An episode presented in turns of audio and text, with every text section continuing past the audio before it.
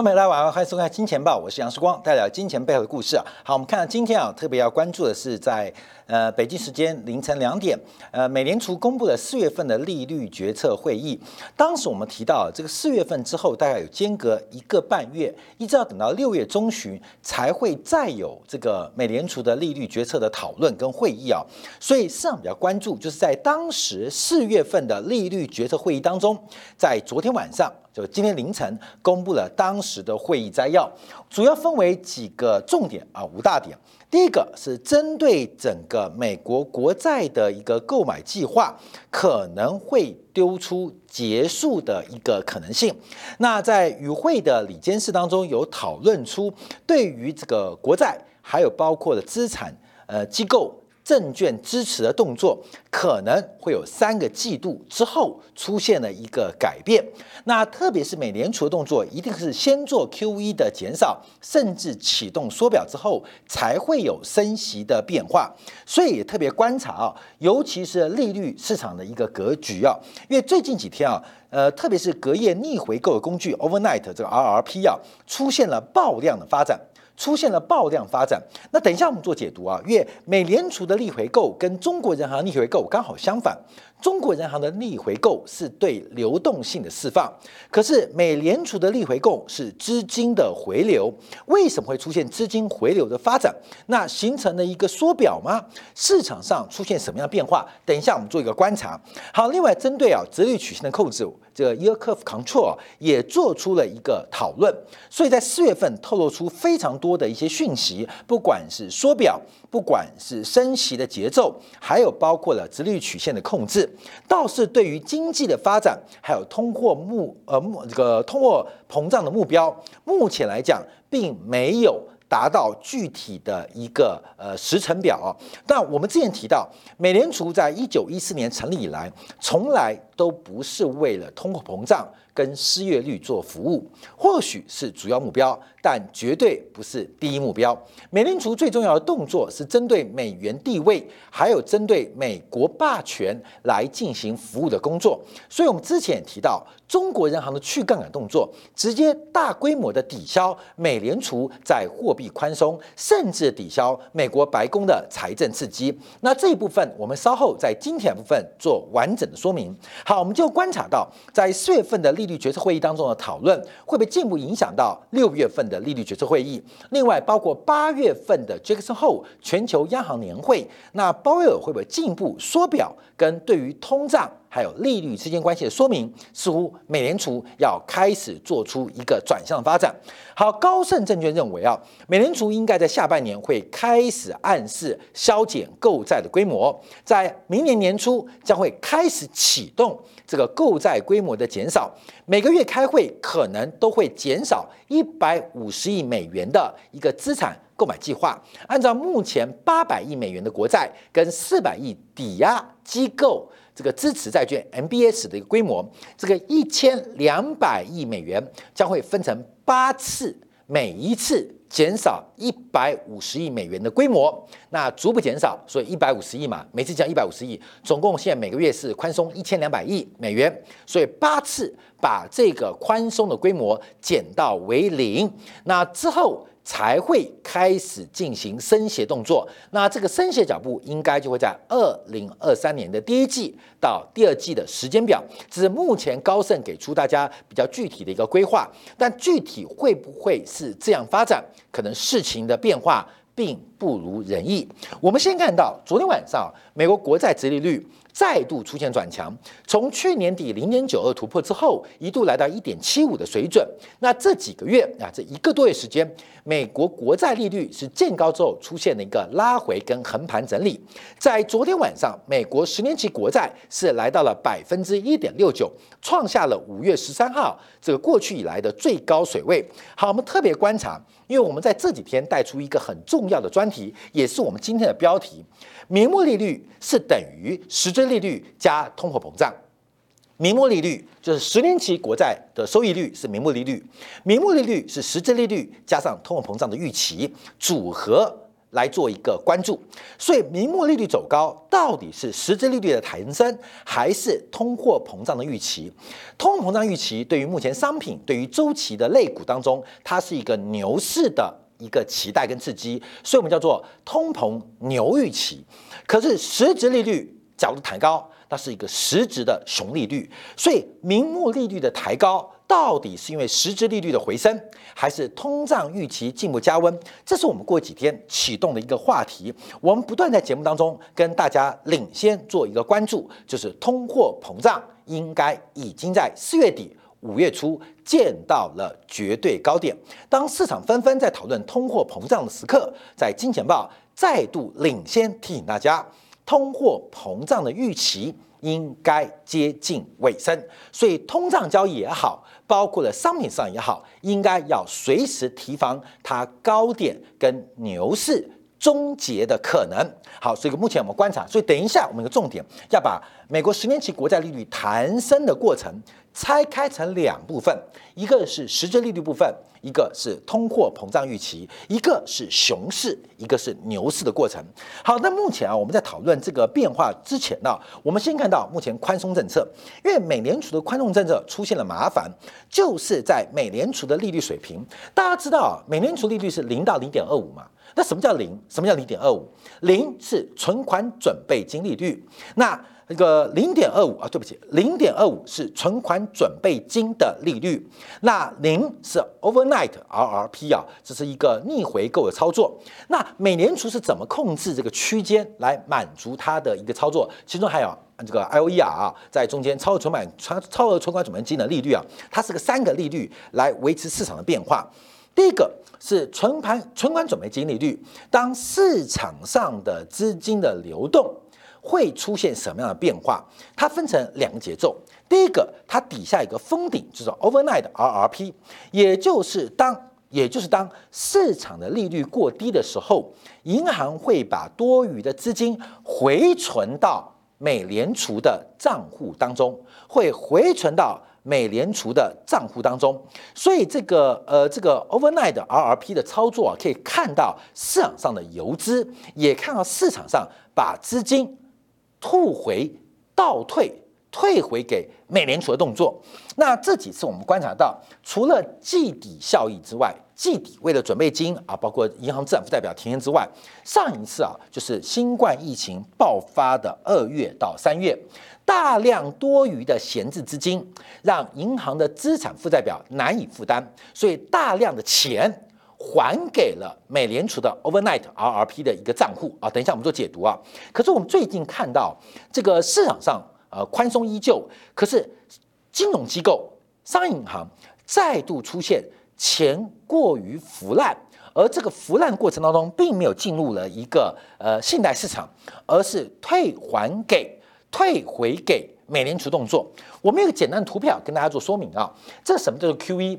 就是美联储向金融机构释放钱，那金融机构就向美联储来进行这个公债的卖出，也就是商业银行把手上的资产交给美联储，而美联储把钱交给商业银行，这形成一个 QE 动作。所以商业银行本身有非常多的资产。有非常多的抵押品，特别是一些基础，像国债、MBS 抵押品，他们可以透过这个机会把这些抵押品来借给美联储，那美联储就把钱给你，那当然资金成本是非常非常低，这是一个 QE 过程，商业银行提供资产给美联储，美联储把现金、把货币、把流动性放给商业银行，这是一个 QE 过程。那什么叫 overnight RRP 啊？这是一个央行逆回购动作，就是金融机构。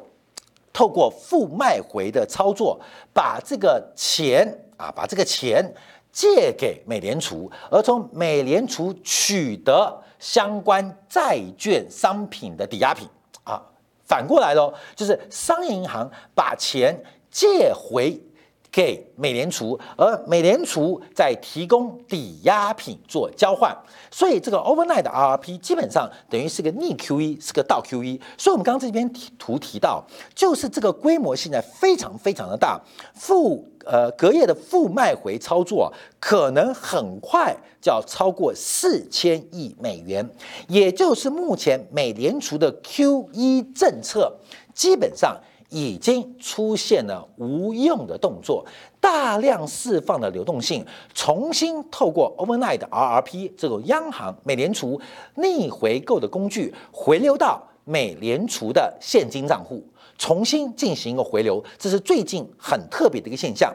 那我们讲再放大做观察啊，光是本周，光是本周以五月十九号昨天为例，就有四十三个交易对手，包括了投资银行，包括了商业银行，跟美联储来进行了隔夜负卖回的操作，总规模高达。两千九百四十亿美金，这也是创下二零一七年来高峰，远远超过去年三月份的疫情，也超过四月份会议摘要所提到的一个一千亿美元的规模。大量的流动性，其实透过 overnight 的 RRP 正在做回流。看到没有？市场的流动性，你不要看美联储零利率，也不要看美联储的 QE，基本上有大量的资金、大量的货币。正在回流美联储，正在做回流美联储的发展呢，所以这是一个流动性紧缩的过程。昨天晚上我们看到美国二十年期的国债拍卖表现也不好。美国昨天晚上的长天期国债表现并不理想。最近啊，这个欧洲国债是我们这两天关注的啊，呃，拍卖的表现并不佳。那最近美国的国债利率也出现一个非常诡异的变化，这也是啊全球财经节目《金钱报》第一个跟大家关注的，就是美国国债的直率曲线开始出现一个改变。第一个是短端下滑。长端也下滑，可是中间包括了五年、七年、十年期的直率曲线往上开始趋于陡化，那这会形成一个凸性，而这个凸性跟整直率曲线的斜率，可能暗示的市场会出现另外一番模样，也就是我们观察通货膨胀的预期正在逐步消失，整个直率曲线的陡化。正在放缓，而放缓的过程，第一个是顶端、远端的利率出现停滞，而中间的五年、七年甚至十年期的利率正在抬高。好，后面我们看到五月十九号就这一框哦。五月十九号，昨天晚上利率抬高。其实从五月十九号，甚至在前一天五月十八号，美国国债利率也在做弹升。那弹升的过程，我们很明显看到，包括五年期、七年期跟十年期，它中间的凸性是非常明显。那反而是远端的三十年期的国债收益率弹升的速度并不明显，形成了一个很特别架构。假如我们把这图画出来，刚才我们讲，本来啊，本来本来本来本来。美国的资金曲线是平的，这代表通缩，也代表对于未来资金没有需求，没有投资跟消费的欲望。后来在过去这半年当中，美国资金曲线出现了一个斜率变陡了，变陡的代表第一个有通胀预期，第二个出现了一个利差交易的可能，也刺激了商业银行放贷的一个诱因。可最近这市场出现一个新的变化，它变成一个倒凸性。关表变成倒凸性，分成三段了。这代表市场上出现了一个很奇特的变化跟发展，这就是我们这几天可以跟大家特别做关注跟留意的。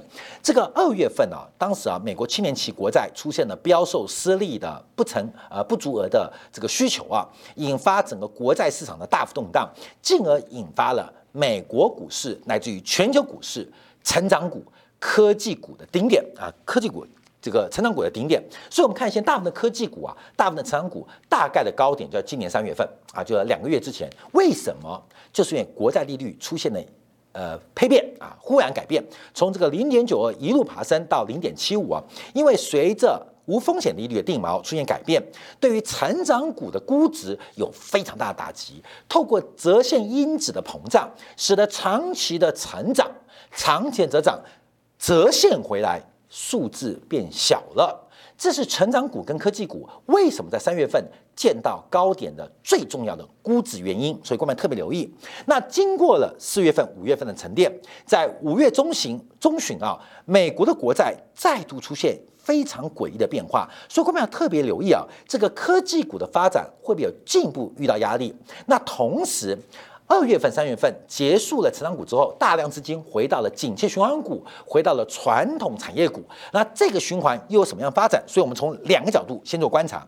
好，我们把这现象拆开来看。第一，我们看到这个两年期跟十年期的这个国债利差啊最近出现比较明显的改变，特别是整个持率曲线的中间呢出现了偏陡啊变陡，所以两年期跟十年期的国债的利差进行了一个扩散的发展。好，我们再讲直接点，就是我们讲我们今天的重点啊。我们也提到，名目利率、市场利率基本上是有两种组合的。市场利率，美国国债、中国国债、欧洲国债、台湾国债，我们看到基本上这个市场的利率、名目利率是由两种因素组合的。简单来讲，一种叫做实质利率，一种叫做实质利率。一种叫做通货膨胀的预期，我们也可以叫做利率政策的预期。所以，名目利率走高，基本上会拆成两块做发展。刚刚我们先分析了名目利率再度开始回升，而且名目利率的回升主要发生在五年期、七年期跟十年期，属于中天期。这个 duration 啊不长但也不短，中期的变化使直率曲线出现一个凸性，而这个凸性会变得非常非常诡异哦，这观众要特别留意哦。好，这是第一个方向。第二个方向，那为什么会发生这种凸性？好，那刚刚凸性的发生呢，有机会再跟大家补课啊，再跟大家讲说凸性发生之后市场会怎么变化。我们现在讲。利率走高，从一点六二啊，从一点五六、一点六二到一点六六，到昨天晚上一点六八，甚至到一点六九啊，基本上是昨天晚上这几天利率开始转强哦，也是我们这年节目的重点。我们希望领先跟大家分析啊。那我们讲什么？全市场讲通胀，我们跟大家讲通胀结束了，为什么？各位朋友，为什么？为什么？就要从名目利率拆开有观察啊。从五月十八号到五月十九号，就是我们连追第二天。连追第二天，我们是全市场第一个跟大家报告的，通胀没有长跟短的问题，通胀结束了。通货膨胀有人说会多长，而是暂时性的，还是会出现长期性的？很多人讨论问题。收看《金钱报》的观众朋友都知道，世光从这个礼拜开始跟大家报告，通货膨胀的预期结束了。有没有证据？这在过去几天节目当中是个大胆假设。今天我们从市场、从黑板啊这个价格当中来跟大家验证。这个事情真的发生了。这几天呢，利率谈到一点六四，昨天进一步来到一点六八。我们看到通胀预期跟实质利率，那这个通货膨胀的预期不仅没有增加，不增反减。在前天五月十八号掉了两个 BP，在昨天晚上，美联储丢出了可能有缩表的进度，更是掉了四个 BP，也就是通胀预期，成我们金钱报节目的预测。它正在做转折，什么红色这条线哦，看到没有？已经开始做转折哦。我们在过去一个礼拜是大胆的假设，大胆假设就是商品市场即将见到牛市的终结，通货膨胀，通货膨胀，大家讨论有没有通胀，是短的还是长的？我们跟他报告没有通货膨胀了，好，哥们，证据出来了。这个上礼拜预测嘛，没有想到昨天跟。呃，前天啊，应该来讲是昨天跟今天凌晨啊，这个美国国债利率的变化出现很特别的发展哦。整个通胀预期连续两天在下滑，而且下滑的速度在扩大，下速在扩大。好，那到底是因为商品市场大跌引发通胀预期降温，还是通胀预期降温引发商品市场大跌？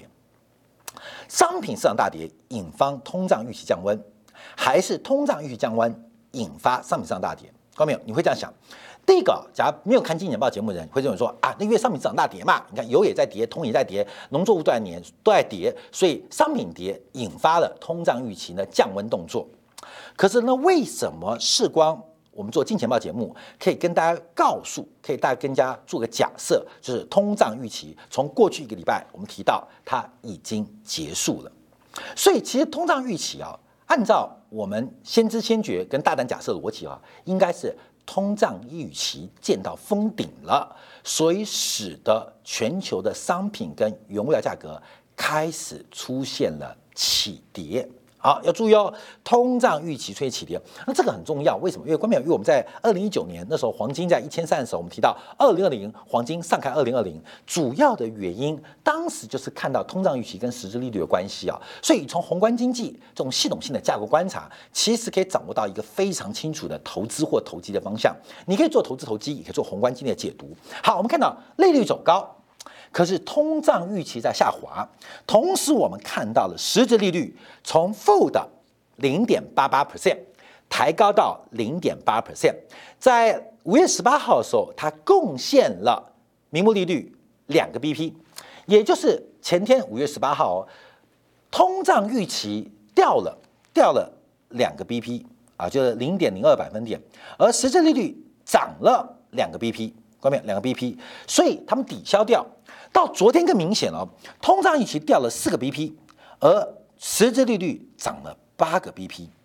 关面注意哦，这这是昨天晚上利率的变化。所以昨晚上为什么是一点六四到一点六八？你不要看利率弹了四个零点零四个百分点，就四个 BP 啊，一个 BP 就零点一一个百分点，弹了四个 BP，弹了零点零四个百分点，其中通胀预期它不增反减。减了零点零四，相反的是实质利率弹升了零点零八。我们都知道，实质利率走高对于长 duration 持久期越长的资产伤害跟打击越大，对于成长股来讲影响也非常大。因为关键不在于名目利率。名目利率是无风险利率，的确，我们一般 C P M 模型很多模型啊，都用这个名目利率来计算估值。可更重要是实质利率的改变，实质利率的改变正在逐步的转强，从欧洲的债券市场到美国国债市场都在如此发生。好，所以今天啊，我们等于是下过去一个礼拜的总结，把我们过去一个礼拜大胆的假设，在昨天也是今天凌晨来验证。来验证，那跟大家直接做报告的就是名目利率走高不重要，不那么重要，重要是结构，而是通货膨胀的预期，也就是通胀的行情，也就是商品原物料的行情已经要结束了，而实际利率的走高又会对于成长股甚至科技股产生压力跟影响。这是观众特别留意哦，所以不管是成长股还是周期股，其实从美国股市到国际市场都会面临极大的压力，价格压力啊，特别留意啊。所以我们常常希望观众能够听懂我们怎么把这个市场呃宏观的环境给酝酿出来。就像最近啊，台湾缺水，这个缺水看环境嘛，你不能说夏天就一定有水果。没有水怎么会有水果呢？这个水就像是通胀预期，虽然温度很高，可是没有水啊，没有水啊，没有水的环境是结不出果实来，或结不好果实来的。所以我们可以从宏观环境来。掌握到市场上的多头或空头的变化，有时候是超跌，有时候是泡沫，都可以从宏观环境来做理解。所以，我们从这几天啊，未来我们会持续追踪啊，关没有？因为这个是初步的这个我们的假设以及验证。关没有？很看很多啊，慢慢就会提到哇，通膨胀消失了，是不是又要通缩了？后面讨论又不一样了。可最关注的是实质利率走高。好，最后我们提到实质利率走高会发生另外一个变化，实质利率的走高会发生另外一个变化。就是美元的价格可能会产生一定的支撑，美元的价格会产生一定的支撑。在前天晚上金铁杆的节目当中，我们跟大家分析了美元。很多人说，是关你到底看多美元还是看空美元？其实我要跟大家报告，因为真正玩美元的不多。我认为美元是不能跌，美元任何的跌势或破底会加快。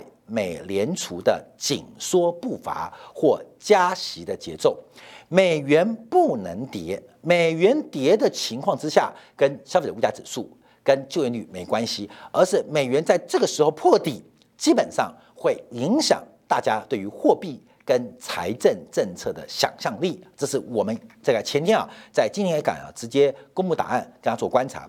而实质利率的弹升，假如从前天到昨天。一旦真正成为趋势的话，美元的低点其实就不太远喽。美元的低点就不太远喽。那假如实质利率弹升，美元不升反贬，这代表相对于美元权重一篮子的货币当中，包括了欧元，包括了瑞郎，包括了日元，甚至包括了人民币，实质利率弹升的速度比大家想象的更快。这是一场金融压迫。这一场割韭菜的活动已经开始，各位已经开始了。比特币的重挫跟大跌到底是什么原因？到底什么原因？最近商品市场的大跌是什么原因？到这几天我们看到科技股反弹无力是什么原因？看到没有？因为从通胀预期的变化跟实质利率的关系出现了一个非常大的转变，听懂没有？特别做关注跟留意。好，休息一下，我们在精选部分会持续替大家解读啊，就是有关于商品市场连续几天的一个变化跟冲击啊，从实质利率。跟通胀预期的关系，我们进一步要衍生到商品价格，再配合中国的信贷脉冲，一场完美的中美交锋故事就从这边开始，好休息下。我们稍后在精简部分为大家做进一步的商品市场，包括加密货币的未来解读。